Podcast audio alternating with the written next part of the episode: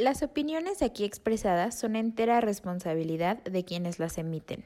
Estás escuchando Hora Libre, un momento de reflexión. El comentario del día presenta.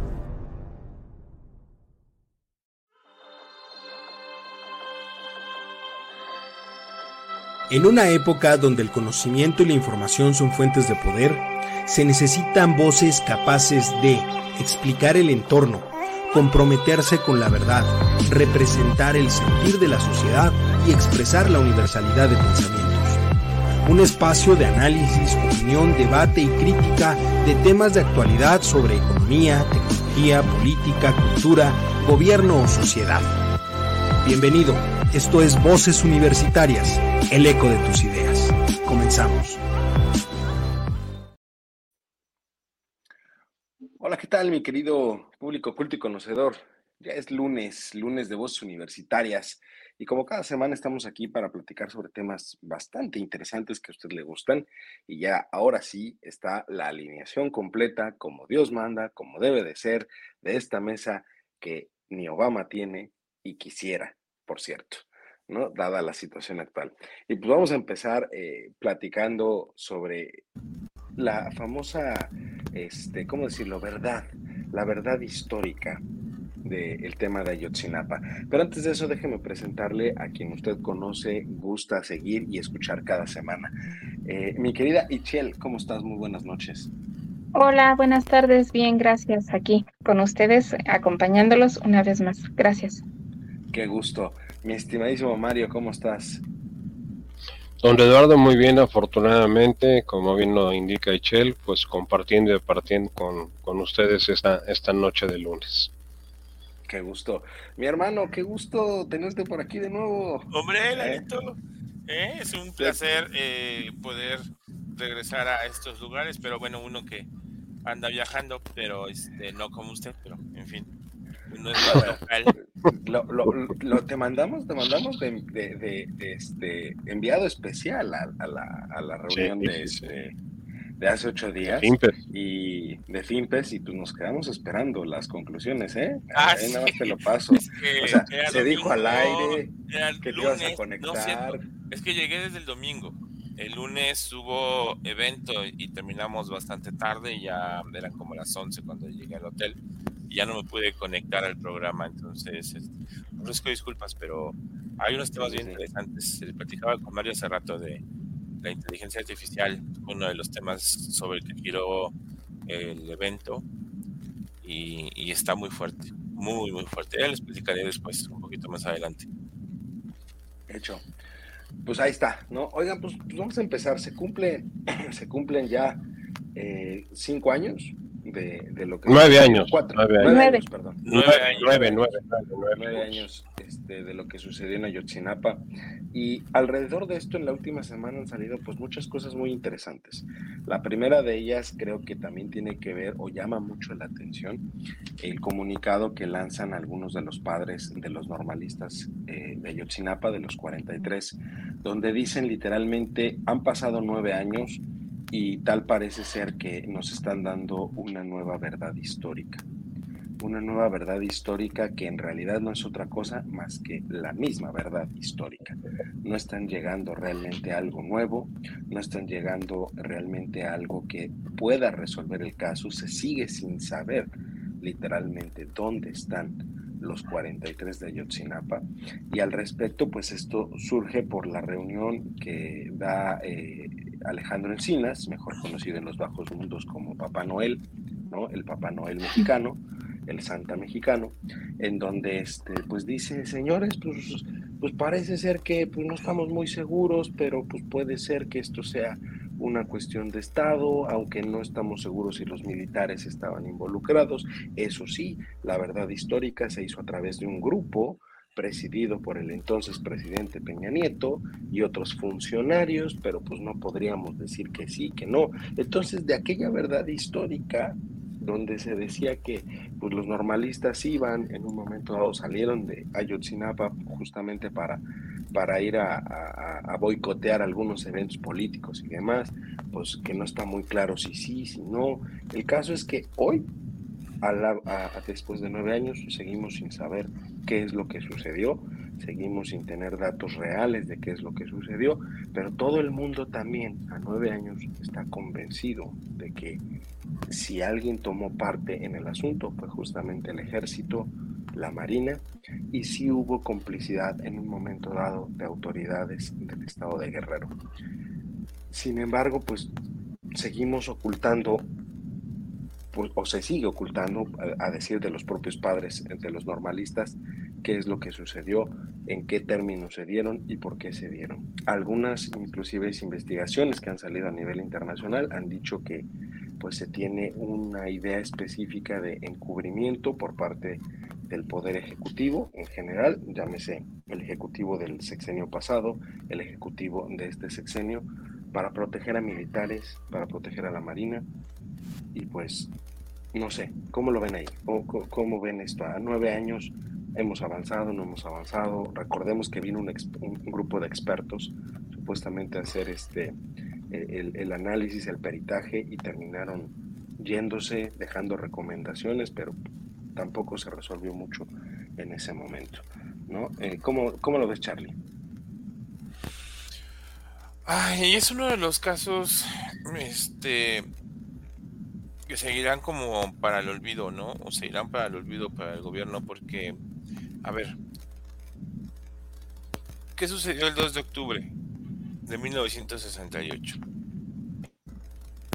Y aún así, después de tantos años, seguimos sin saber si hubo disparos o no del, del ejército.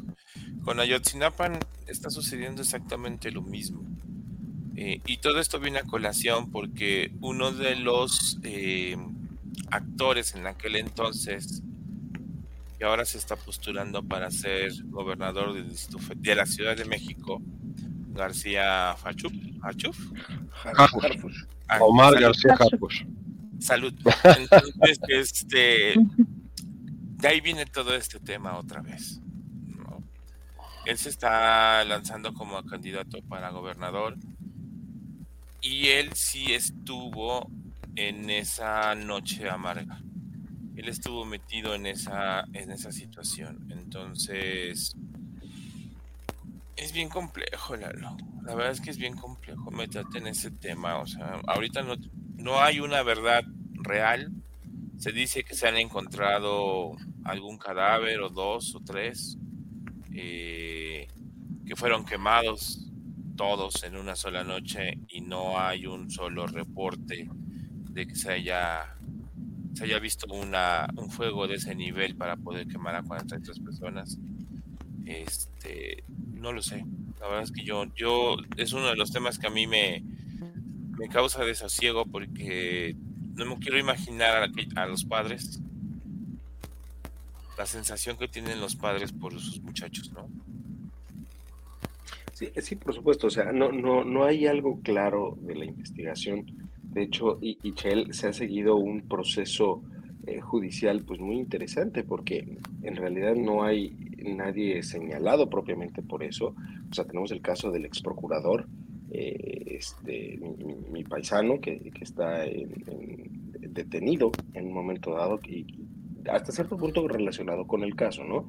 Eh, estamos a, Murillo Caram, ¿no? Murillo Caram, el ex procurador Murillo Caram, que está este, detenido, eh, pero detenido entre comillas, porque como todos los que han sido detenidos a esos niveles, pues estamos hablando de una persona que por cuestiones de salud se encuentra prácticamente fuera del reclusorio en un momento dado. Pero es la única persona que, digamos, tenemos por ahí. ¿Cómo ves ese tema? Más bien ahí este Lalo, yo considero, conforme a la información que hemos obtenido a lo largo de estos nueve años, han habido diversas líneas de investigación, no solamente por parte de las autoridades, sino también por los grupos de expertos y que han dado algunos informes este, preliminares.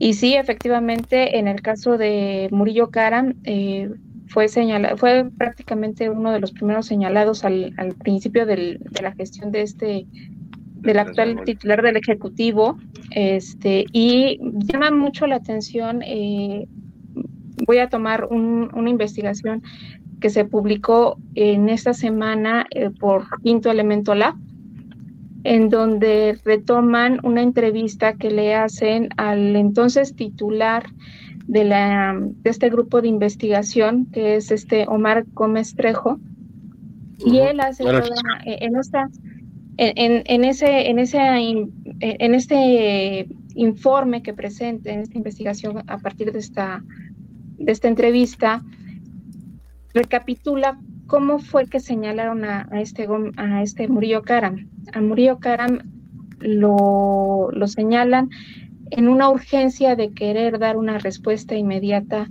a los padres de los normalistas, este, tratar de evadir un compromiso que ya había sido adoptado y que no fue adoptado realmente eh, en, en, términos, vamos a decirlo así, formales de un, de un compromiso real, porque cuando López Obrador andaba en su gira previa a, la, a, ser candidato a la presidencia de la República, él se mantuvo como que ajeno porque hay dos personajes que estaban muy vinculados con él y que están todavía en, en la cárcel, que es el presidente municipal de, de Iguala Guerrero, este, Abarca, y su esposa que están este, señalados como personas relacionadas con el grupo de Guerreros Unidos.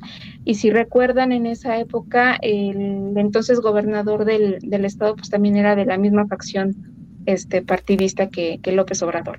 Sí, pues, Entonces, de hecho, las fotos que salen de Andrés Manuel con la barca, con el gobernador, son fotos de las campañas en las que él fue a apoyar, siendo dirigente de Morena, esas candidaturas.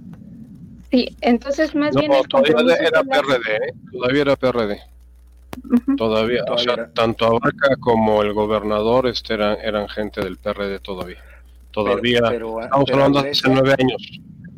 Eh, eh, cuando fue las campañas, pero posterior a, que ellos llegaron al, al poder, o sea, porque las campañas de la gobernatura y eso fueron antes del 14 y, y, Morena más o menos eh, salió a la palaza en el 2013. Eh, eh, sí. sí. bueno, estaba en el proceso de creación de Morena. Ya, sí, ya estaba se había separado, de hecho, del PRD, ¿no? Ya se había separado del PRD. sí. Pero cuando fueron las campañas y son las fotos, era por parte del PRD. Cierto, cierto. Sí, sí, decías, Ichel, perdón. Sí, este, y bueno, ellos todavía siguen un, un proceso, llevan todavía su proceso, este, penal. Todavía está en, etapa de investigación complementaria hasta donde tengo conocimiento y este en el caso de Murillo Karam pues igualmente todavía no hay una judicialización realmente de, de, este, de, la carpeta de investigación todavía no entra a juicio, todavía está en etapa de, de, investigación. O sea, si nos vamos formalmente en un tema de proceso, ahorita todavía siguen las investigaciones. Y, de hecho quedaron, adicional a, ellos, la mitad, ¿no? De hecho quedaron a la mitad, porque finalmente se llama al grupo de expertos justamente para darle sustento a las investigaciones propias del gobierno federal y pues seguimos sin un avance real ahí, ¿no? Ahí, mm, por lo que he tenido la oportunidad de, recabar de información, podemos ubicarlo en dos, dos momentos. Cuando el gobierno de Enrique Peña Nieto hace la invitación a los expertos de la Corte Interamericana para que hagan eh, parte de, esta comisión y que de alguna manera también los apartan cuando nace la, la, primera verdad histórica, que fue lo que pasó esa noche. Y luego tenemos otro momento cuando por decreto del ya presidente López Obrador ordena la Comisión de la Verdad y nuevamente se, les da la apertura a, este, a representantes de la Corte Interamericana de Derechos Humanos, así como a otras organizaciones, y que dentro de las propias declaraciones de los este, padres de los normalistas, a través de su, de su representante legal, dicen, realmente quienes nos han estado apoyando para dar esa información han sido las organizaciones, no han sido las autoridades. En, una conferencia de prensa que, dio el representante de, los, este, de los padres, él refería que en una reunión previa que tuvieron, la expresión que tuvo por parte del gobierno fue, déjense de estar dejen de estar siendo objeto de manipulación por parte de las organizaciones. Nosotros estamos haciendo lo necesario para efecto de, que se esclarezcan las cosas. Pero viene la famosa carta que lee la, la Secretaria de Seguridad este, Pública y ahí es donde les da la vuelta completamente y dicen, el, ejército, porque está hablando en voz de, del titular de, de, la Sedena, de Saldívar, dice, ya no vamos a dar más, ya lo que se dio, se dio, y este, si les interesa obtener mayor información, pues acérquense con los testigos protegidos que, que se tienen. Entonces ahí es donde nace principalmente la, la molestia. Ahora, ¿Por qué es importante que en este periodo de septiembre, de estos 12 días que estuvo la, comisión de, bueno, el grupo de trabajo de, la Corte, de la Corte Interamericana de Derechos Humanos este, y, de la ONU, porque se habla acerca de la detención arbitraria. O sea, sus estudios se centraron precisamente a la detención arbitraria que, es un tema que, ahorita entraremos para que nos expliques un poco a detalle de qué se trata ese tema. Pero antes de eso, Mario, este caso le costó literalmente la presidencia a Enrique Peña Nieto. Después de los 43, en realidad fue un lastre que estuvo arrastrando a lo largo del sexenio, fue un lastre que finalmente marcó el sexenio de Enrique Peña Nieto es lo que lo llevó a los niveles más bajos de popularidad hacia el final de su sexenio y demás. Y, prácticamente también es una de las banderas que tomó Andrés Manuel en campaña para decir nosotros sí lo vamos a esclarecer, nosotros sí vamos a tener este, respuestas, nosotros vamos a encontrar a los normalistas. Y la realidad es que pues estamos en el último tramo del gobierno actual, estamos a la salida prácticamente ya del gobierno de Andrés Manuel y seguimos sin saber dónde están los 43. Los padres están muy molestos con el gobierno actual, específicamente con Andrés Manuel por las promesas hechas en campaña que no se han cumplido. Pero no solamente traemos ese tema, sino hay muchos otros temas sociales que se vienen arrastrando en este gobierno específicamente. Tienes a los niños, eh, los padres de los niños con cáncer, las madres buscadoras, eh, los feminicidios y demás. ¿Qué pasa entonces en, este gobierno respecto de los 43 que, que pues finalmente pasó a ser pues digamos, uno más de los casos que, que, tiene que resolver este gobierno y que seguramente no vamos a resolver porque estamos a prácticamente ya 10, un año, menos de un año prácticamente ya, un año, que este, un año exactamente, ¿no? De que se termine este gobierno y no hay avance. No, ni habrá, don Eduardo, porque ya no se puede avanzar más de lo que ya se ha avanzado. Mira, este caso, este caso es un caso que yo te diría circunstancial y fortuito, que fue tomado como el caso igual de 68 por eh, los grupos opositores al gobierno en aquel momento, en este caso el gobierno de Enrique Peña Nieto. El problema realmente era un problema a nivel local, ni siquiera a nivel estatal, sino a nivel del, del municipio de Iguala. O sea, eh, ¿dónde, ¿Dónde se detona todo esto en función de todo lo que se ha investigado? pues que los alumnos de Ayotzinapa, para variar, iban a secuestrar camiones, o secuestraron, mejor dicho, camiones en la central camionera, para dirigirse a la Ciudad de México para el mitin del 2 de octubre. Por eso esto aconteció el día 26 de septiembre, porque venían de Ayotzinapa a, este, la Ciudad de México para unirse a los grupos que iban a protestar por el 2 de octubre.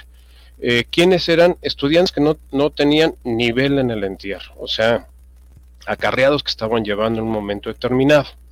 Según las teorías, y que ahorita van a surgir fuertemente por parte de, los abogados de, los padres de los desaparecidos, principalmente este señor Vidulfo, que es el que hace la cabeza de, playa de los abogados de, los padres, es hablar de que erróneamente, erróneamente, o, circunstancialmente, o, fortuitamente, uno de los camiones que secuestraron estos muchachos eh, era un camión que estaba cargado con eh, droga en el, para el trayecto de eh, Guerrero hasta Estados Unidos, principalmente a la zona de Chicago.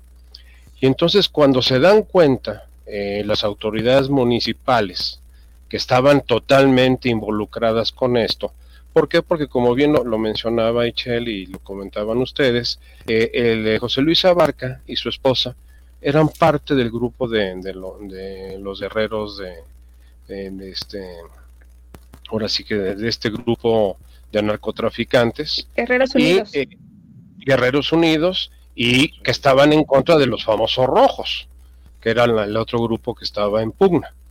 Entonces, eh, a la hora que les avisan a los policías, oye, se están llevando un, camión que va cargado, pues la orden, la orden en ese momento de las autoridades locales, municipales, es deténganlos, deténganlos y, rescaten el, camión. Eh, todo indica que hay una confusión en la información y entonces el grupo de Guerreros Unidos ordena que se les dé un escarmiento para que no anden agarrando este, ahora sí que cargamentos que no les corresponden, porque ellos pensaban que esto estaba manejado por el grupo contrario, de los rojos. ¿Qué sucede ahí? Que las autoridades locales, con el apoyo de las autoridades estatales, detienen a estos muchachos y es donde viene el proceso de el escarmiento. ¿Y cuál es el escarmiento? Pues sacrificarlos. Que estás hablando de 40, 50 personas, sí, eh, eh, el problema lo hemos visto, acaban de encontrar ahorita en Zacatecas una fosa común con más de ciento y tantos eh, restos de cuerpos humanos. Entonces, esto no es nada fuera de lo anormal de lo que sucede en el mundo del, crimen organizado y del narcotráfico. El caso del ejército, del famoso batallón que estaba ubicado ahí en esa zona de Iguala, yo no eh, considero que no estén inmiscuidos los altos mandos del batallón, pero el ejército no intervino. El ejército no detuvo a, los, a, los alumnos ni a los camiones, ni los desapareció. Simple y llanamente, como lo ha hecho durante todos estos años, se mantuvo a la expectativa.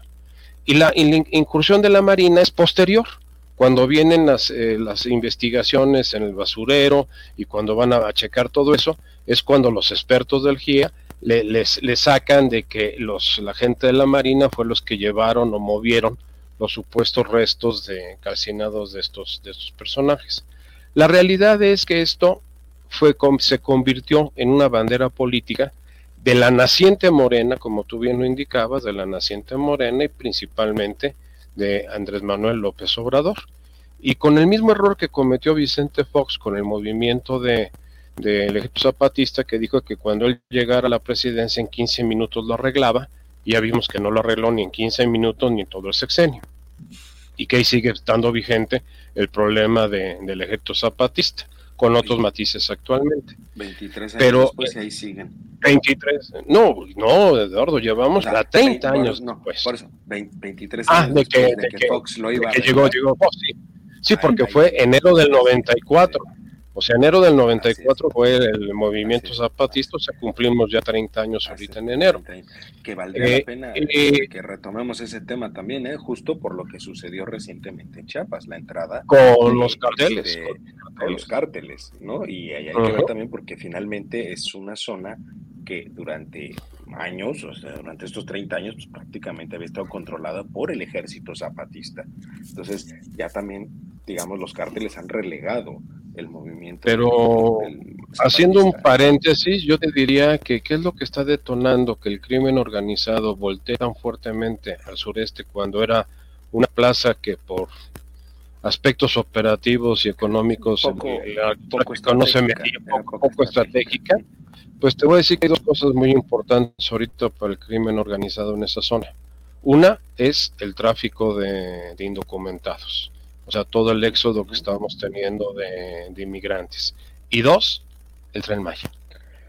O sea, el tren Maya es un detonante de que el crimen organizado esté volteando la vista a esa zona, junto con el flujo de inmigrantes. Entonces, digo, valdría, la pena que lo retomemos porque inclusive una carta del obispo de San Cristóbal eh, detalló muy bien, a mi parecer, la problemática que se está viviendo en la zona ahorita, eh, porque habló no solamente de este, eh, la, violencia por, por, los cárteles que han llegado a la zona, sino eh, el famoso cobro de piso y cobro de paso, porque ahí está hablando de los migrantes, cómo también están tomando eh, como negocio la parte de la migración que se está dando hacia el interior de España. Pero, pero ya tomaremos e, ese tema. pero concluyendo con el caso de Ayotzinapa, yo te diría que es un caso como muchos, como muchos que hemos tenido y tenemos y tendremos, vinculado al crimen organizado y a más de 150 mil desaparecidos. O sea, si analizamos 150 mil desaparecidos y 43 de ahorita, pues creo que eh, sí, una vida humana no tiene precio y es totalmente valorable. Pero tenemos que entender que en esas zonas y en esas regiones las situaciones son extremadamente críticas y más por el manejo del crimen organizado. Ahora, eh, ¿Qué es lo que le pasó a la comisión de Alejandro Encinas, a la comisión de la verdad? Pues se toparon con que la verdad histórica de Murillo Cara, pues era real. O sea, era, era eh, hasta cierto punto lo, real que había sucedido con algunos matices y que la han repetido. O sea, si tú escuchas la, la, la versión que hizo Alejandro Encinas esta semana, pues es la misma. Con la única cosa que dice es que las autoridades militares se, dieron cuenta y no actuaron. En todo caso, al ejército se le va a, este, a culpar de, negligencia o de indiferencia ante la situación que, se está presentando. Pero el ejército también tiene una estructura que, que, si a mí no me ordena, yo no me meto. Sí, claro. Sí, pero más que negligencia, porque seguramente, o sea, es, es que ese es el tema, finalmente, están volviendo a encubrir desde el Ejecutivo o desde la investigación la responsabilidad que pudo haber tenido el ejército en, en, ese sentido, en el caso. O sea, Peña Nieto lo hizo, lo protegió, pero este gobierno pues va más allá, porque Peña Nieto pues, prácticamente dijo, pues es que no sabemos, fue el, crimen organizado por acá, o sea, trató de desmarcar totalmente en su momento al ejército, y este gobierno dice, bueno, pues sí pudieron haber participado, pero, pero es que en realidad no es culpa de ellos, en realidad este, pues fue algo que se les pasó, algo que, o sea, trata de justificar. Ahí a, quien podrías, a, quien podrías culpar, Eduardo, sería a los altos mandos de, la, de la zona militar o sea, en este caso del batallón. A, los soldados, a los oficiales, a los mandos, no les puedes eh, imputar un, un, delito porque ellos están bajo la, la, estructura de recibir órdenes. Si la orden es, ustedes ven, observan y no se meten, eso es lo que van a hacer. Y ese es el código militar y por eso hay un código de justicia militar y por eso hay todo un fuero, entre comillas, militar donde los militares solamente pueden ser enjuiciados en tribunales militares. Entonces, ahora, ¿quién va a acusar? ¿Quién va a ser la parte acusadora que diga, estos señores estuvieron inmiscuidos en esto? Pues nadie. Porque sigue, sigue siendo la comisión de la verdad que el ejército en su área de inteligencia tiene la información completa de cómo fueron las cosas minuto a minuto, claro que lo tiene. Y eso es lo que alegaban el, grupo de expertos internacionales, que no les daban acceso a esa información. Y fue cuando el presidente una mañana dijo que se les dé acceso y el, general el secretario dijo, mm, pero ni de relajo. Ya se les dio lo que se les tenía que dar y no se les puede dar nada más. Y simple y llanamente invocando por seguridad nacional, se acabó. Y ya no tenemos por qué dar más explicaciones, que fue lo que dijo Giselle esta semana y que ha sido el discurso de esos este archivos, en los últimos años. Perdón, ¿esos archivos se van a guardar también 50 años? ¿Van a quedar guardados? Otros guardados, si no se, si se declaran de seguridad nacional, sí. Si no se declaran de seguridad nacional, que creo que no se han declarado de seguridad nacional, simple y llanamente no, no te los entrego, o sea, no existen. ¿Cómo me pruebas que existen? Pero finalmente es algo que va a suceder al cierre del. Perdón, pero ahí sí va, Sí, Chel, perdón. Ahí sería muy importante tener presente eh, una situación. Como lo comentamos al principio, todavía están en una etapa de investigación. En todo caso, esa información la tendría que eh, estaría tendría que pedirla el Ministerio Público Federal a través de control judicial, es decir, pedirle al juez que le pida al ejército que la proporcione. Y entonces ahí es donde la tienen que estar proporcionando porque es la orden de un juez. Entonces, sí, nada más que el fuero militar, el fuero militar y Shell te dice, ¿sabes qué? Por razones de seguridad nacional yo no te puedo proporcionar esa información. Y brínquenle. Ahí lo que les van a decir es de que aquella información que sea considerada de seguridad nacional y que no esté relacionada con el caso en particular, la tienen que, proteger, es decir, la tienen que testar para que no se tenga acceso a la misma. Eh, Lo que sí puede llegar a pasar es de que, y el fuero militar ya tiene una, una limitación, ya este constitucionalmente hubo una reforma en el sentido de que las, los mandos este, militares podrán ser objeto de este de causas que, tengan que ver con el, con el fuero federal este, y que lo hayan realizado aún estando dentro de sus, de, sus este, actividades este, como militares. Entonces, sí ahí trae sus matices. ¿Qué es lo que puede llegar a pasar? Que lo mismo que hicieron con este, pensando en el, en el hipotético caso de que hubiera un nuevo gobierno de otro partido, pues lo mismo que hicieron que Murillo Karam lo van a hacer con este Encinas, porque al final del día es una actividad que está encubriendo. Ahora, sí, no hay que perder de vista que todavía están en investigaciones. O sea, ¿cuánto tiempo se van a llevar estas investigaciones? Pues hasta que pues prescriban las, las conductas, que eso es lo más terrible que podría estar pasando para estas familias. No, pero a las familias, eh, ahorita lo que van a entrar, eh, por lo que yo escuchaba de la defensa de, bueno, no, no es defensa, sino de la parte jurídica de los familiares del señor Vidulfo, es que ellos van a pedir ya la, la este, compensación al daño, o sea, la, eh, tiene su término jurídico, ¿cómo se llama cuando pides que te restituyan el daño provocado? La compensación al daño. O sea que ya ahorita ya, ya no vamos la reparación, al daño, exactamente. Ahora que viene, lo que viene ya por parte de ellos es solicitar la reparación al daño. O sea, en, nueve años es imposible que me digas que existen con vida alguno de esos personajes. De esos 43 no pueden existir ninguno con vida. Eh, y, a nivel de, de, cadáveres tampoco creo que ya existan rastros. Eh, fácilmente reconocibles de ellos. Entonces son como, los, insisto, son como los, ¿eh? como los 150 mil desaparecidos que tenemos en, la historia del país, ¿no? O sea, de lo que llevamos de, esta, estadística negra de los desaparecidos. Entonces, ahora, bueno, ok, esto es culpa del, no del Estado, ¿eh? Ojo, del gobierno, porque el Estado es territorio, sociedad y gobierno. Y aquí los que están inmiscuidos es el gobierno en sus tres niveles, eh, municipal, estatal y federal. Entonces es un crimen de, gobierno con, con un alcance a, los tres niveles y que ahora lo que van a hacer es solicitar la, reparación del daño y una demanda pues, millonaria y pues llegarán a un punto de arreglo en los futuros años. Y como bien lo indica Michelle, estamos en, en la base de investigación y así hay muchos casos en, el sistema jurídico mexicano que llevan no años, décadas en, en, el área de investigación y nunca se llega a ninguna conclusión real ni ninguna sentencia. Pero en este, digo, en, este caso se, se, tendrá que llegar necesariamente a un punto donde, si este gobierno quiere darle como una especie de carpetazo, mal hecho como siempre lo ha hecho comúnmente con estos casos, de darle una especie de carpetazo, pues va a tener que llegar a un punto donde se hable de esa reparación del daño como lo mencionan. Pero Charlie, yo, yo ahí te preguntaría, este, cómo reparar el daño. O sea, los, los, padres de los 43 normalistas lo que dicen es, a ver, no, yo, yo, no quiero una reparación, yo quiero saber qué pasó con mi hijo, dónde está, eh, si está vivo, si está muerto. lo que quieren es un cierre, es simplemente un cierre.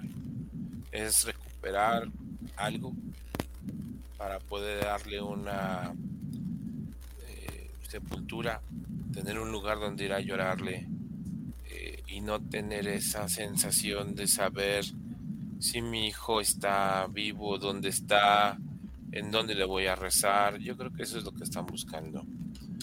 Eh, más que bueno, eso es lo que yo pensaría como padre, porque ya metiéndose terceras personas, esto lo mueven como un, lo, toman como un movimiento político. Pero lo que realmente yo creo como padre, si, si Dios no lo quiera, ¿verdad? Nos llegara a pasar esto, creo que lo que buscaríamos sería tener algo, la certeza de que efectivamente ya no está con vida, pero tener un lugar donde poderlo sepultar, poderle llorar y darle un cierre a esto que han sido nueve años de sufrimiento. Pero Carlos, es lo mismo que está pasando con las madres buscadoras, es lo mismo que está pasando con las protestas de los semana por poco les dan cuello. Otra vez que otra vez balazos al aire, ¿no? Balazos al aire. Ah, no, según. La Secretaría de Gobernación. Y creo que eso es algo que deberían de estar viendo el gobierno, que este movimiento de madres buscadoras, pues a ver, no nos hagamos, perdón por la palabra, pero no nos hagamos tontos. Hay mucha gente desaparecida. Es a lo que voy. ¿Por qué tanto escándalo con 43? O sea, ¿por qué hemos llegado a este nivel de, de faramaya, de, de histrionismo, de protagonismo de las partes con un caso de 43? Cuando tenemos más de 150 mil desaparecidos a nivel nacional. y eso es lo que se sabe. Y eso es lo que, se sabe. aparte de los 150 mil desaparecidos, hay que recordar que en promedio 3 mil homicidios dolosos al mes, de los cuales la mayor parte tampoco están resueltos, ¿eh? O sea, simplemente están denunciados los homicidios, pero no están resueltos el por qué fue asesinada esa persona o no. O sea, en realidad no hay un, eh, un, comparativo. Los 43 creo que el tema fue mucho más político, hay que decirlo. Por supuesto que es importante la, que se llegue a, una, a un esclarecimiento de lo que sucedió esa noche, pero esos 43 fue un tema netamente político que, como lo dije, le costó la presidencia a, Enrique Peña Nieto y, la posible continuidad del PRI otra vez en otro sexenio. Eh, pero finalmente, hoy, al, al cabo de los años, pues no solamente tenemos 43, tenemos 150 mil desaparecidos, tenemos más de 200 mil muertos en lo que va del sexenio. O sea, tenemos el sexenio más sangriento, digámoslo de alguna forma. No me gusta tampoco la palabra, pero es el más violento, el más sangriento que hemos tenido en los últimos años. Y de todos esos casos, pues tampoco se ha llegado a una solución. Entonces, no nada más son 43. 43 es lo más politizado y lo que más se ve mediáticamente, pero detrás tenemos una gran cantidad de personas que, si les parece, me gustaría ligar este tema y ahora sí darte, Eichel, que nos expliques este tema de la, de la detención este, forzada, porque mucho de lo que ha sucedido en cuestión de seguridad, de los desaparecidos, de los tiene que ver con este tema, ¿no? Que, que, salió, a relucir en, en, las últimas semanas, en los últimos días. Bueno, es que es muy importante tener presente que estamos hablando de conductas con, diferentes. O sea, en el caso de los 43 se quiere y se ha querido manejar siempre como un tema de una desaparición forzada en donde el Estado o el gobierno o las autoridades del, gobierno tuvieron una intervención. Entonces, el crimen de Estado. ¿no? Exactamente, entonces ahí le quieren atribuir esa, esa parte. Y luego tenemos el otro grueso de los desaparecidos que pueden estar cayendo sí en una, en una eh, este, desaparición forzada o se puede tratar de homicidios dolosos este, completamente ligados con alguna otra este, razón que podría ser el narcotráfico, que es como que lo que más ha estado detonando tanto. En, en días pasados estuvo por acá el grupo de trabajo de, la ONU y ellos ah, hicieron una, revisión por cuanto hace a detención arbitraria. Y en ese, ¿qué es la detención arbitraria? Es cuando tú sin deberla ni temerla, te detiene. Vamos a poner un ejemplo que a lo mejor queda un poquito más, este, más presente. En el ¿se acordarán del, documental de Presunto Inocente. Ah, presunto, culpable. Presunto culpable. Ok, en donde pues es una persona que pues no tenía realmente una relación con, con, la investigación que se estaba llevando a cabo por un ilícito, lo detienen y se le siguen todas las etapas este, procesales. Bueno, de eso se trata la, la, la, este, la detención arbitraria, en donde tú como ciudadano te ves inmiscuido de manera fortuita en una investigación y que derivado de esa investigación llegas a la cárcel. Y aun y cuando pudieses estar teniendo alguna relación, alguna participación, llegas a la cárcel poniéndose en, en, este, en peligro el cumplimiento de tus derechos humanos. Y aquí creo que es un cambio de paradigma que la sociedad mexicana todavía no estamos preparados para asimilar al 100%, porque cuántas veces hemos visto en medios de comunicación caricaturas en relación con, con aspectos de que, ah, sí, los, este, las víctimas no, no pueden promover un amparo, pero sí un, una persona que está relacionada con el narcotráfico, con un homicidio, con un feminicidio, o sea, y le echan la culpa en este caso al Poder Judicial. Y dicen, tienen más derechos una, una persona este, detenida que, que una que fue objeto de, de, una víctima. Entonces, aquí estamos perdiendo de vista que es un derecho fundamental de todas las personas el que no se te debe tratar como culpable, sino hasta que se te demuestre lo contrario. Se te debe tratar como inocente hasta que se te demuestre lo contrario. Entonces, en ese sentido es un cambio de paradigma que todavía la sociedad mexicana no hemos alcanzado a entender. O sea, nosotros decimos, ah, yo soy inocente de cualquier cosa hasta que no me demuestren lo contrario. Pero si vemos a otro, ah, entonces ahí sí ya hacemos juicios de valor en el sentido de que esa persona es culpable y le damos un mayor este, poder a, a la víctima. Y no es malo darle poder a la víctima. Lo que también es no llegar a los puntos en donde vamos a querer, lejos de justicia, vamos a querer venganza. Y de eso precisamente el grupo de trabajo de la ONU hace este, nuevamente recomendaciones respecto a que no en todo, eh, constitucionalmente tenemos lo que es la, este, la, prisión preventiva y tenemos también lo que es el arraigo domiciliario, que son medidas, eh, vamos a decir, que lesionan y que ponen en entredicho ese derecho humano de que se le debe de considerar inocente hasta que se le demuestre lo contrario. Y que hoy en día, pues es más una regla el que alguna persona que se encuentre sujeta a un a una investigación penal y que dentro de esa investigación penal se trate por alguna conducta de las que están consideradas para una prisión preventiva, de hecho, se va a ir a prisión y ya desde ahí ya hay un señalamiento directo. Entonces, es un cambio de paradigma eh, que todavía no estamos listos.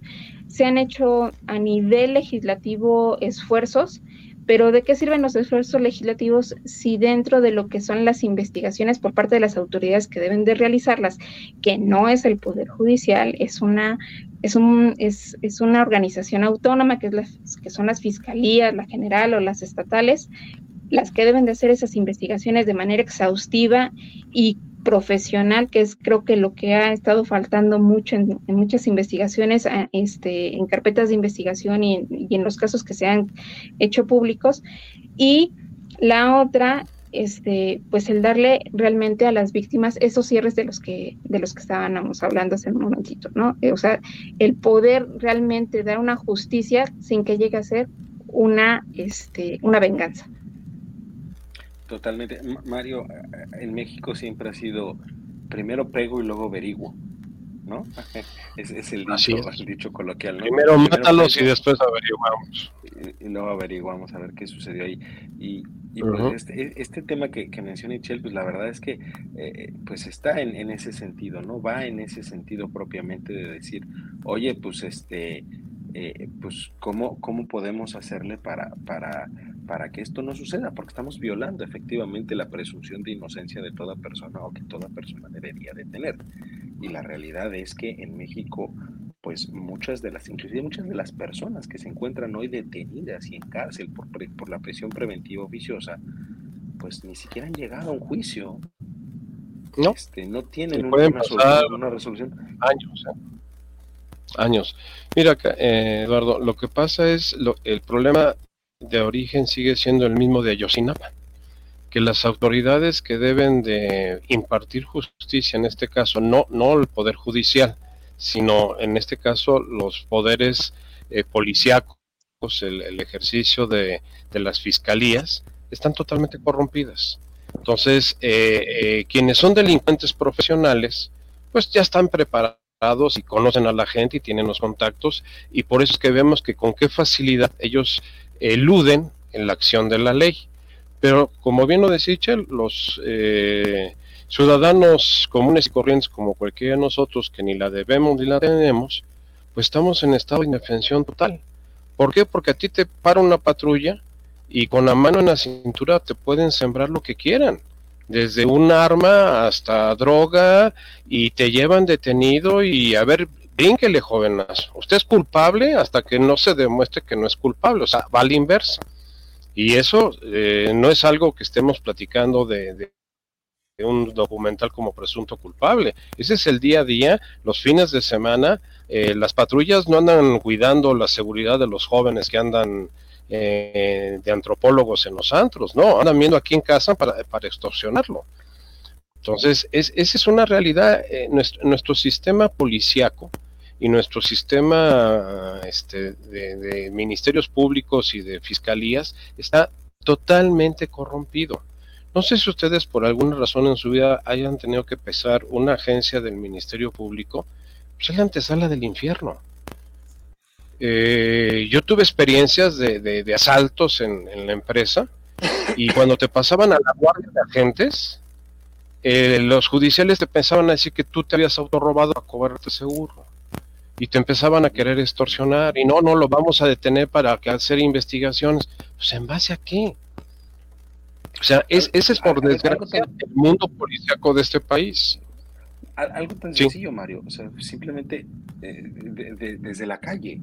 Es decir, uh -huh. las personas hoy se sienten más inseguras cuando ven que se les acerca un policía de tránsito, ¿Sí? de, de la bancaria. O sea, da, da temor que se acerquen los, los policías porque los policías? no sabes con qué te van a salir. O sea, yo recuerdo alguna vez yo salí de una cena eh, ahí en la zona de Polanco. Este, ese día yo, yo, no tomé absolutamente nada. Nada tomé, o sea, refresco, no, tomé absolutamente nada. Entonces salgo, no, me, eh, me, detiene la, la, policía, me baja y me dijo, este, ingirió bebidas alcohólicas, porque adelante estaba el, el alcoholímetro. Le digo, no. El alcoholímetro. No, no, no, no ingerí ninguna bebida. No, ¿usted ingirió alguna bebida? Este, no, no ingerí ninguna bebida. Obviamente era la, la, la una de la mañana, claro. Uh -huh. y, y, y, y, lo primero que me dicen es, este, no, es que tienen los ojos rojos. Usted ingirió algo. No, no ingerí nada, es la una de la mañana, es sí, normal que tenga los ojos. Conocían, ¿eh? No, no, sí, sí, sí, me conocían. Ya, ya, ya, te, ya tenía fama, ya tenía fama. Sí, bueno, todavía, todavía no agarraba yo este, y, y, me dicen, y me dicen, este, y me dicen, y me dicen eso. Digo, no, yo no, yo no consumí nada.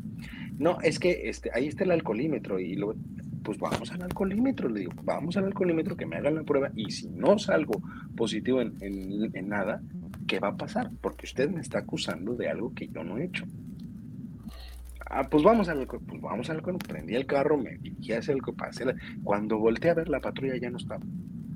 Ya no estaba. O sea, así, no así, de sencillo. Como no pudieron hacer, sí, ya no estaba. Sí. Pero desde ese momento ya empieza un sentimiento de inseguridad propiamente por parte de las personas, de que se te acerque un elemento de seguridad pública.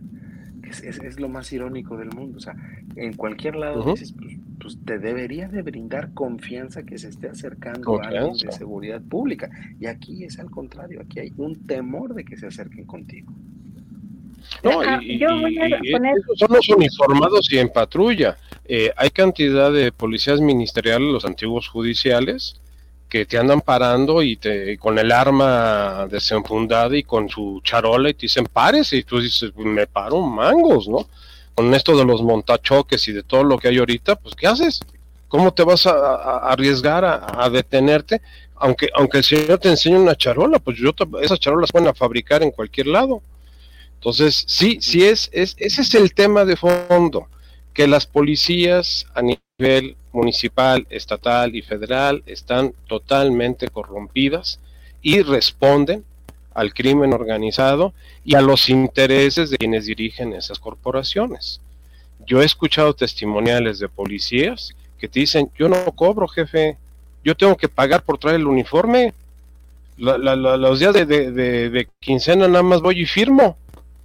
Y yo no veo ningún centavo y aparte tengo que darle el entre porque si no me, dan de baja.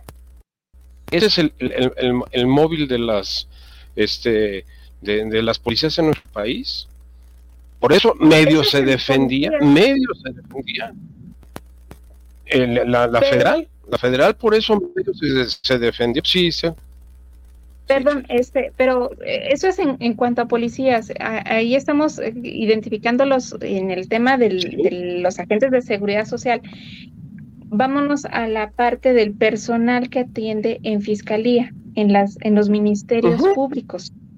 Porque ahí tenemos otra realidad y esa otra realidad que es, si tú vas a denunciar alguna situación, si se desapareció tu familiar, si tuviste algún altercado con un tercero, la causa que haya sido, sabes de que puedes aventarte ahí hasta 18 horas y no ser atendido.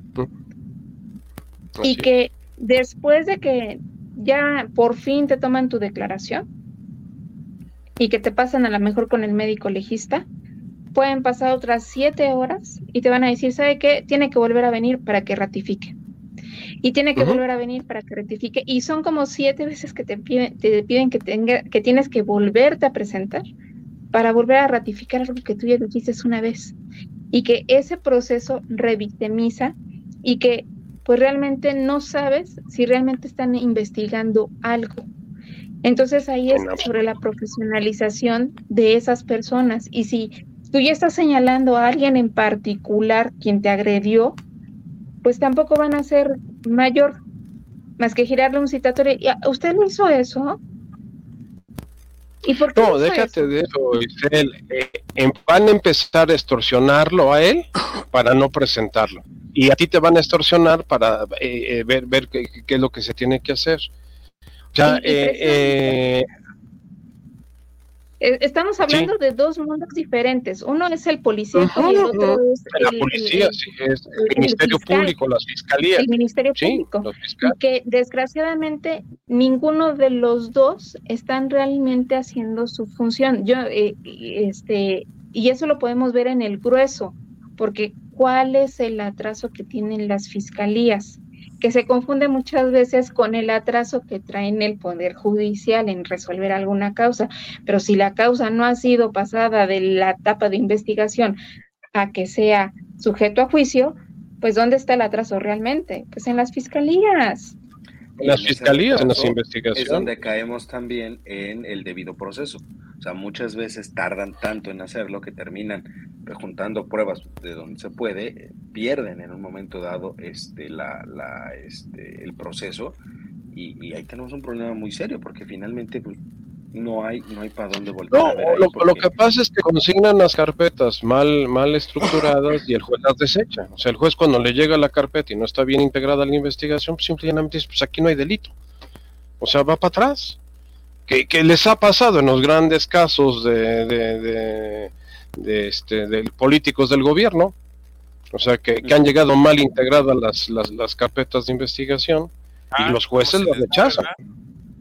No, pues imagínate. no, y el este, problema, mira, ya pasamos los policías, ya pasamos al Ministerio Público y las fiscalías, y cuando llegas a tribunales, esa es otra historia de terror, porque también ahí se cuecen habas.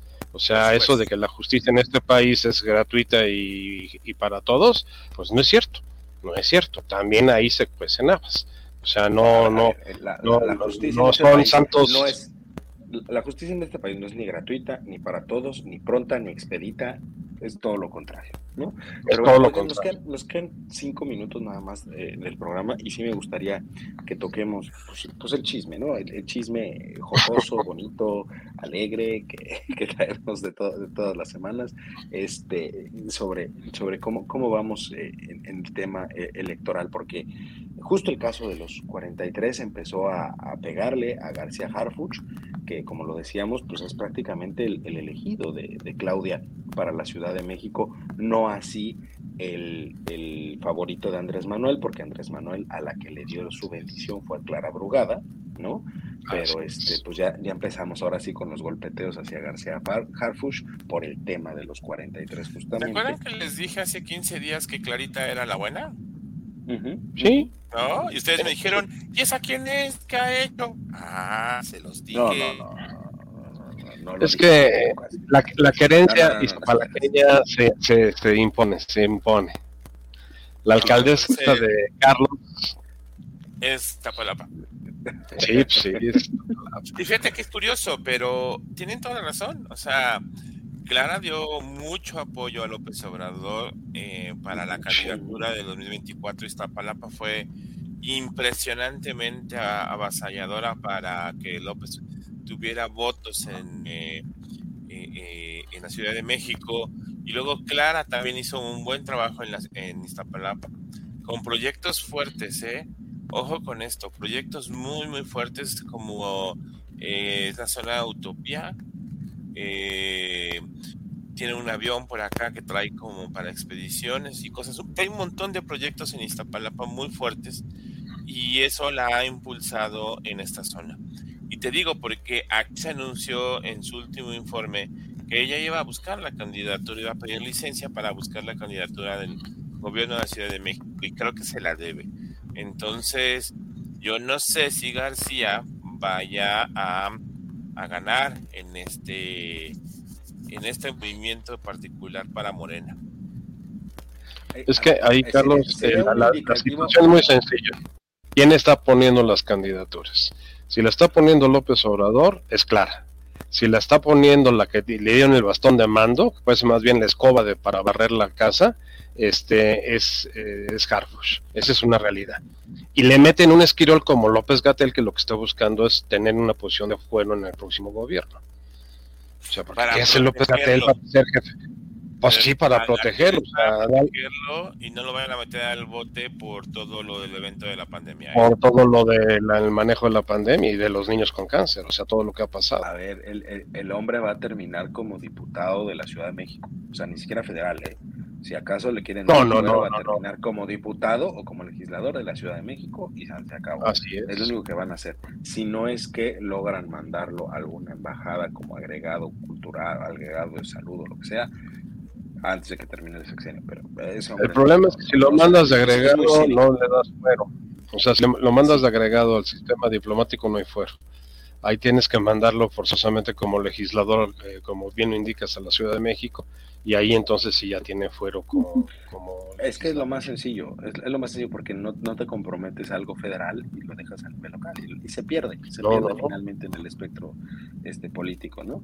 Este, oigan, pero yo quisiera tocar un tema muy rápido, su opinión muy rápida en estos eh, tres, cuatro minutos que nos quedan eh, de programa se habla mucho de que desde que vino el destape, ahora sí que el destape oficial de Claudia, pues ahora sí que todo el, la estructura de Morena y demás se ha movido alrededor de Claudia, pero que no ha sido así con Xochitl, eh, que prácticamente han sido muy pocos los apoyos que ha tenido por parte del propio frente, o sea, ella como coordinadora del frente, pero no se ve una estructura alrededor de Xochitl como sí se ve alrededor de Claudia, no se ve un apoyo real de los tres partidos, en este caso del PAN, PRI y PRD, eh, como tal, eh, alrededor de Xochitl. Y ya con lo último que dijo Dante de que había la posibilidad de que los externos pudiesen ser candidatos en Movimiento Ciudadano, como que eso también empieza a menguar hasta cierto punto la posible candidatura, no voy a decir ya candidatura oficial, porque,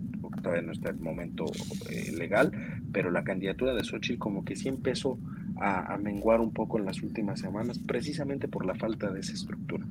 ¿Cómo ven, ¿Cómo ven ese tema? O sea, creo que sí le está faltando ahí a la oposición un poquito a apretar el tornillo, ¿no? Michelle, ¿cómo lo ves? Eh, yo considero que ahorita todavía no se logran hacer los encuadres entre los tres partidos.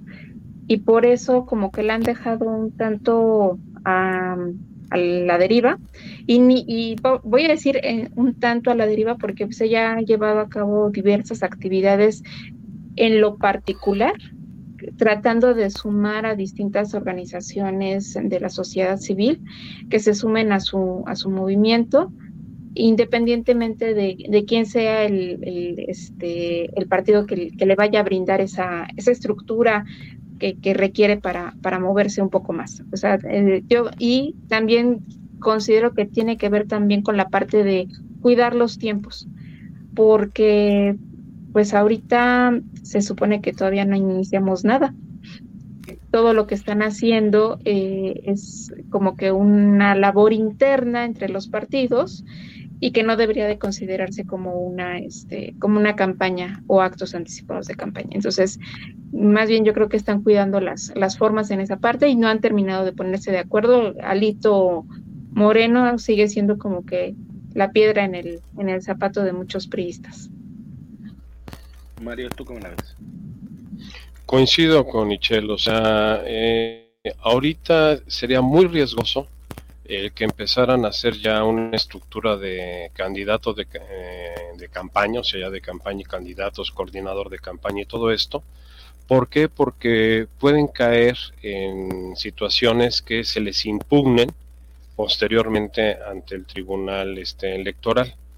Que no perdamos de vista que posiblemente ya una vez que se seleccionen los precandidatos, que entremos a las precampañas y que ya se definan a los candidatos, ahí vengan encontronazos desde el punto de vista, en caso, por ejemplo, de Marcelo Ebrard, contra la propia Claudia.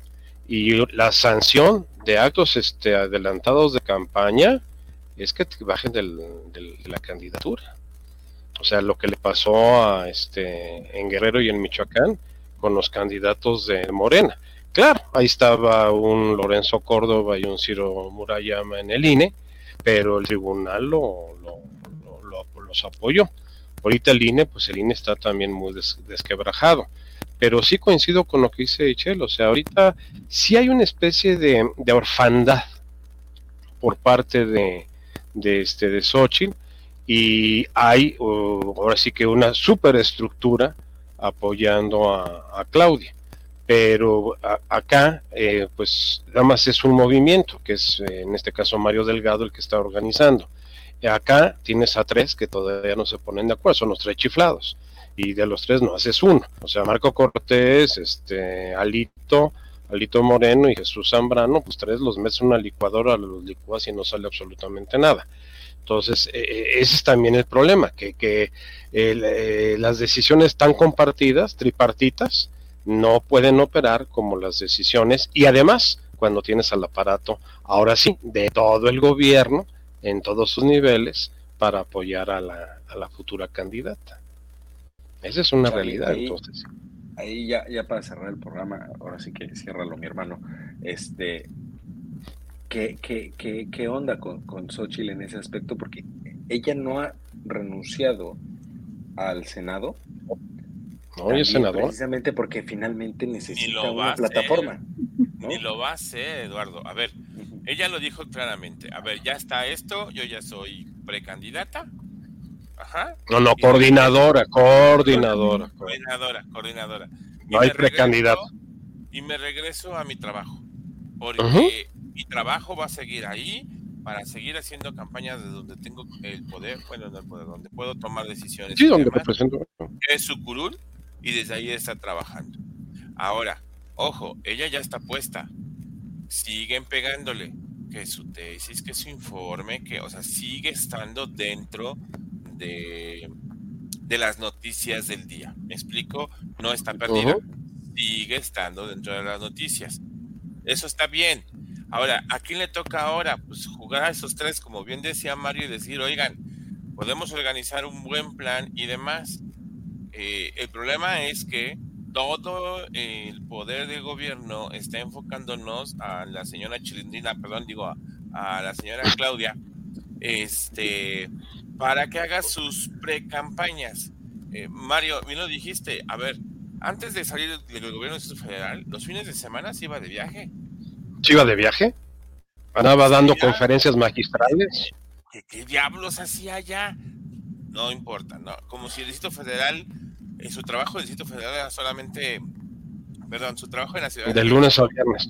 Era de lunes a viernes y los fines de semana mis días de descanso y me voy allá donde yo quiera y puedo hacer lo que yo quiera.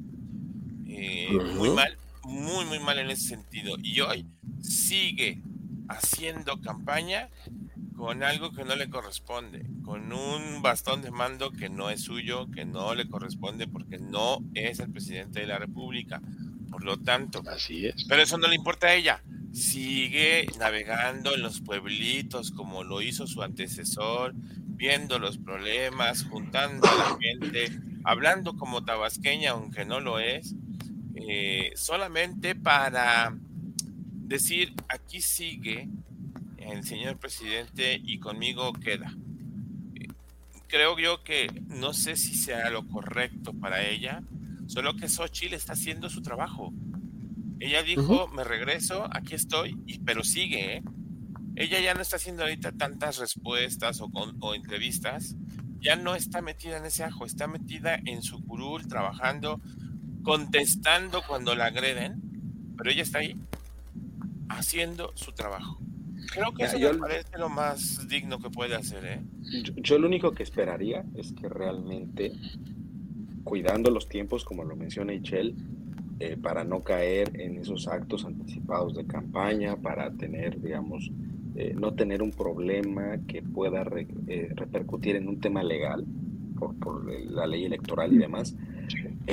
yo lo único que esperaría es que realmente a partir de mediados de, de, este mes, de, de noviembre, eh, del, del, mes de noviembre, este, pues realmente veamos a echar a andar la maquinaria de los tres partidos, ¿eh? porque tienen el tiempo necesario para planear esa estrategia, para ver cómo van a hacer eh, la, la, la, campaña, porque si, si llegado el momento electoralmente hablando, de la, eh, llegado el momento no se ve que los partidos despabilen y avienten realmente toda la carne al asador por Xochitl, pues significa que vamos a tener un, un, caso como el de Josefina Vázquez Mota en su momento, que la dejó completamente sola el, el, PAN. Vamos a tener un caso como el de José Antonio Mir en su momento, que lo dejó totalmente solo el PRI.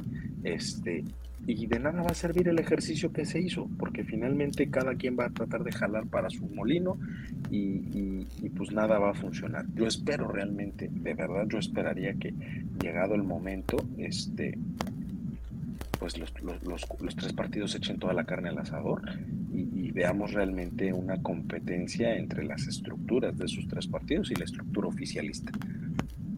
Es, lo único que yo esperaría, ¿no? O sea, realmente esperemos los tiempos, como bien lo mencionan los tres, pero, pero que llegado ese momento, pues sí veamos eh, acción, ¿no? Por parte de la, de, la, de la oposición. De lo contrario, pues yo creo que vamos a tener una campaña. Déjame ser este eh, Contreras, mi querido este, Eduardo. Ojalá la dejen sola. Ojalá la dejen sola. Porque entonces no va a ser candidata de tres partidos va a ser candidata, de la ciudadana. Y déjame decirte una cosa. Y entonces, cuando la ola rosa se hace presente. Cuando ella lanzó su campaña, la hizo sola. La hizo sola, la hizo sola también. Xochitl no era, no era nadie, no era nadie Xochitl, no.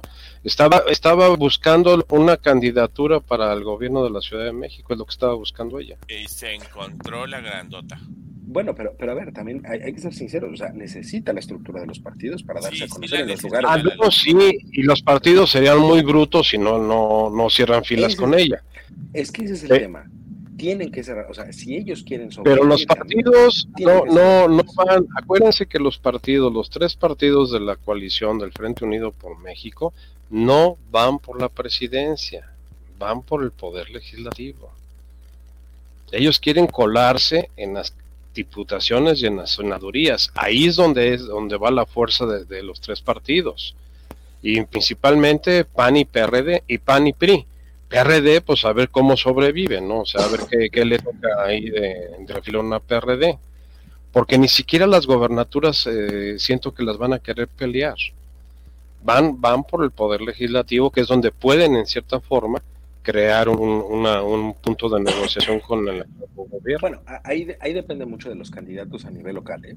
porque si sucede igual que sucedió, por ejemplo, en, Durango, no tienen empacho en apoyar cuando saben que tienen un buen candidato. ¿eh? Eso, Ah, es sí. muy claro. O sea, no, no, no tienen empacho en hacerlo. Y va a depender mucho de cómo se haga la selección justamente de los candidatos, no solo de las gubernaturas, porque hay que recordar que vamos a cambiar N cantidad de, de presidencias municipales y N cantidad de congresos locales. Entonces, Locales, ahí sí. empezamos a jugar. Son 22 mil puestos de elección popular los que se van a mover. Y, son elecciones locales. Ha- Hay que, hay que Ujú, decirlo muy claro. totalmente Tienen que locales. ser elecciones locales. Realmente, Ujú. ¿no? Y Chel, ¿querías decir algo ya para Sí, nada más para cerrar. Bueno, reitero, Xochitl Galvis está haciendo mucha labor este, personalmente, porque ella ya está viendo ese escenario en donde posiblemente no tenga ese apoyo que, que pudiese estarse esperando de, los tres partidos. Por eso es que se está acercando tanto a distintas organizaciones este, civiles organizadas. Y la otra este, situación, yo creo que en, en la parte de todas las este, estructuras que se están ahorita por definir en, en, Morena, va a ser precisamente el punto de inflexión en donde de nueva cuenta vamos a tener un PRD, pero ahora llamado Morena, en donde hay distintas facciones, hay distintos este, eh, casicazgos, liderazgos, y que se van a empezar a pelear entre ellos. Las bien llamadas tribus. Tribus. Y, y, el que Así empezó es. ya de manera legal se llama Marcelo, igual que en su momento uh -huh. fue este, Porfirio Muñoz Ledo o, todos ellos cuando empezaron a crear las corrientes al, al Cuauhtémoc Cárdenas, sí. para crear después el PRD, ¿no? Pero bueno, oigan, pues muchísimas gracias, muchísimas gracias, ya nos acabó, ya se nos acabó el tiempo, ahora sí, este, híjole, es que está, está muy buena la plática, son temas eh, densos, hay, hay, que decirlo, son temas densos, pero temas que, pues después de estos 13 años de programa, también puedo decir que pues, no ha habido prácticamente nunca un momento donde no hablemos de, de, de, de inseguridad, de, del tema de los crímenes de Estado y demás cuestiones, y pues mucho avance tampoco, tampoco es que haya habido en estos, en estos 13 años, ¿no? Pero bueno, este, pues Ichel, muchísimas gracias, Mario, muchísimas gracias, Charlie, muchísimas gracias, pero sobre todo muchas gracias a usted que nos hace el favor de vernos y escucharnos cada semana. Eh, nos vemos, la, nos vemos, nos escuchamos la próxima semana. Este, eh, yo, yo seguiré por acá disfrutando, ¿no? Mientras tanto, este, pues ahí, ahí, les encargo que no se nos caiga el país, ¿no? Este, pero bueno, cuídense mucho, les mando un abrazo a todos, excelente, excelente inicio de semana. Cuídate mucho. Oye, oye, ¿te gustó la emisión? Entonces, no te la puedes perder la siguiente semana. Y recuerda que puedes escuchar este y otros programas en nuestra página oficial, comentariodeldia.com y en las plataformas de Spotify, Apple Podcast y Amazon Music. Suscríbete y síguenos de cerca en todas nuestras redes sociales. No olvides darle me gusta.